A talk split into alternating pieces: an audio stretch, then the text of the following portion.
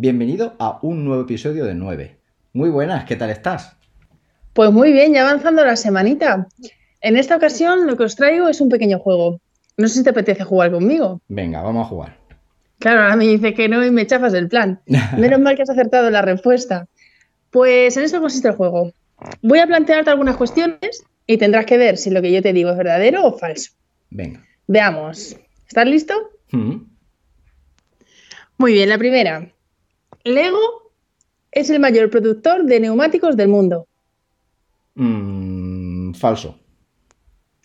Mm, Verdadero. Mm, Pues empezamos bien. Aunque, exis- aunque existen fabricantes de neumáticos con más de 100 años de historia, el mayor fabricante del mundo celebra sus 50 años fabricándolos. Actualmente produce unos 381 millones de neumáticos al año, de diversos tamaños.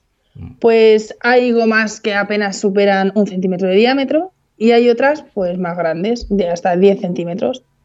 ¿Tú crees que veremos algún día un juguete Lego con neumáticos Goodyear, Michelin? Yo creo que sí, Lego es muy elitista. ¿Por qué no? No se descarta, ¿eh? Lo que no tengo claro es que cuando habla de que Lego produce, bueno, es el mayor productor de neumáticos del mundo, imagino que es de, de juguetitos, ¿no? Mm, imagino que sí. Porque claro, si contamos los millones de Legos que hay, igual superan en cantidad a los coches, camiones, etcétera. Lego es muy popular, creo yo. Imagínate la cantidad de, de juguetitos que se tienen que hacer para que sea el mayor productor de neumáticos del mundo. Mucho. No, ahora mismo no me quedo fuera de juego, no me lo imagino. Pero mucho, Es mucho, una sí. barbaridad, la verdad que es súper curioso. ¿Te gusta el Lego? vamos con el segundo. no especialmente, la verdad. Ah, bueno. No, no, la verdad que no. Pero bueno, me encanta, pero que- nunca he tenido Lego. Sí, es una de mis asignaturas pendientes. Venga. Segundo. Vamos con el segundo. ¿El jabón mata los gérmenes? Eh, verdadero, ¿no? Falso. No. Qué bien. A este ritmo, a este ritmo no das una, ¿eh? No te vas a llevar el premio. No, la verdad. No lo mata. Te voy a explicar. Hay muchos tipos de bacterias y de virus, incluido el nuevo coronavirus. Sabemos que estos virus y estas bacterias pueden vivir en las manos, ingresar en nuestro cuerpo, pues nos tocamos los ojos, la nariz, la boca o incluso por medio de los alimentos que comemos. Pero bueno, lavarnos las manos regularmente con agua y jabón es una de las formas más efectivas de eliminar los gérmenes y evitar que nos enfermemos. Pero realmente, ¿cómo funciona? A ver, en verdad, nosotros día a día, en un día normal, la suciedad que tenemos en nuestras manos es como si fuera aceite o grasa. Entonces, eh, estos gérmenes se adhieren a este aceite o a esta grasa. Si nosotros utilizáramos solamente agua para limpiarlas, esto no funcionaría, porque el agua y el aceite, como sabemos, no se mezclan. Por lo tanto, la grasa y los gérmenes permanecen adheridos a nuestras manos, por lo que necesitaríamos un intermediario que ayude a despegarlos. Entonces aquí es donde entra en juego el jabón. El jabón es, digamos, un elixir mágico que nos ayuda a combinar el agua y el aceite. Así es como separa los gérmenes de la suciedad de nuestras manos y después ya simplemente con el agua los eliminamos. ¿Has visto qué importante es lavarnos bien las manos, que haga bien espuma? Porque si no es que los gérmenes no se eliminan. Pero entonces lo que hace es despegarlos, pero siguen vivos, entre comillas, ¿no? Claro, pero ya Mm. luego los, los despega y así es como con el agua los puede arrastrar y se pueden eliminar. Mm. Efectivamente, esto es muy Muy bien. importante y más ahora Sí. con el tema del coronavirus. Hay que lavarse bien, por lo menos 20 segundos, ¿eh? Nada que Eso la por lo mano de- menos. la- las manos debajo del grifo y dos, dos manitos, no, no. Y bien, bien dados los deditos, pulgares, todo muy bien entre los dedos, la uña, sí, estoy de acuerdo. Y luego bien secado. Bueno, pues te voy a plantear la, la siguiente, que esta segura que te va a gustar. Y vamos, esta no me la puedes fallar. Mm, Mucha presión me está metiendo hoy. Venga, la cerveza engorda y todo va a la barriga. Mm, verdadero. Falso. Oye, que esto no está preparado, ¿eh? Que le estoy fallando, no es que esté fallando a posta, es que no doy una, pero bueno. Venga, a ver, sorpréndeme. La cerveza no es el responsable, no es la responsable de la barriguita o de la Oye, curva de la felicidad. Escúchame una cosa, perdona que te interrumpa, pero eso para mí es una buena noticia, entonces, aunque haya fallado. La verdad que sí, ahora que ya sabemos que la cerveza no es la culpable de que engordes, te está apeteciendo tomarte una, ¿verdad? Mm, hombre, Ahora, ahora ya con menos culpabilidad. eso siempre. Mira, no es responsable de la barriguita ni de la curva de la felicidad. Una caña apenas aporta 90 calorías. Incluso si nos la tomáramos sin alcohol, mucho mejor, porque solamente son 26 calorías. En muchas ocasiones, lo que realmente hace que engordemos, que es Eh, hombre, lo que comemos. la tapita con la que acompañamos esa cerveza. Ey, ey. Y siguiendo con el alcohol, te voy a hacer otra cuestión. Venga. Hay que servir el vino tinto a temperatura ambiente. Mm, Falso.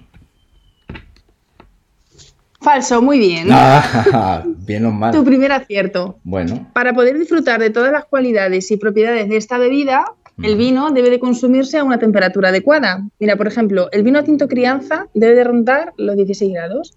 Sin embargo, el tinto reserva 17 grados y el blanco 8 grados. Claro. ¿Qué te parece? Pues ¿Tú cómo lo tomabas? Si lo tomáramos a temperatura ambiente, imagínate el 15 de agosto, ¿no? La temperatura ambiente del 15 de agosto, pues por Un vinito lógica- en pleno Sevilla, ¿eh? Imagínate, ¿no?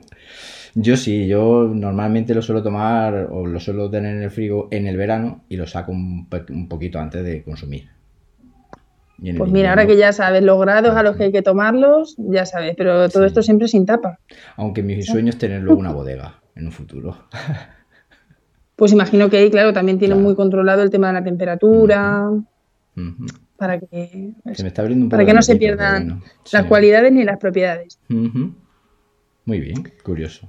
Bueno, ya un acierto. Efectivamente, uno, uno, no vas mal. Venga, Bueno. voy a plantearte la siguiente, esta no me la puedes fallar. Venga. Todos los insectos tienen seis patas. Mm, me voy a arriesgar. Verdadero. Muy bien, ibas a decir falso. No, no, no, no. no. Nada de eso. Te la has jugado. Me la he Es jugado verdadero. Muy bien. Las moscas, las hormigas, las abejas, los saltamontes, los escarabajos, los grillos, las mariposas, todo esto son insectos y todos ellos tienen seis patas. Sí que es verdad que te puede crear un poco de confusión a la hora de pensar quizás las arañas, que tenemos como muy interiorizado que tienen ocho patas, pero bueno, estos son arácnidos, entonces no cuentan. Curioso. Seis, entonces, ¿no? Seis patitas para cada uno de ellos, no nos olvidemos. Bueno, cada vez que veo un insecto voy a empezar a contarle las patas. A ver si es verdad, ¿no? No te hace falta, ya, No hace ya falta, tienes que dar por hecho que son seis. Vale, ok. Vamos con el último. Venga. La miel no tiene fecha de caducidad. Mm, falso. Te voy a dejar que te lo pienses. Ya he respondido y solo te das 50%, seguro que he fallado. Es verdadero. Mm, La miel es el único alimento que nunca se pudre. Como Mm. curiosidad, para hacer un kilo de miel, las abejas deben volar una distancia equivalente a dar la vuelta al mundo cuatro veces. Continuando con la miel, en, esta, en esa época era el elemento generalmente utilizado para endulzar. El azúcar, como lo conocemos, venía de Oriente y era considerado un alimento exótico, así que era importado y sumamente caro. Era un bien utilizado solamente por nobles y valía 10 veces más que la leche. Y siempre se utilizaba en pequeñas cantidades. Ujú. Y por eso el tema de la miel era pa- más para pobres, ¿no? Entiendo yo. En. Vale. Desde luego. ¿Te gusta la Desde miel? luego que sí.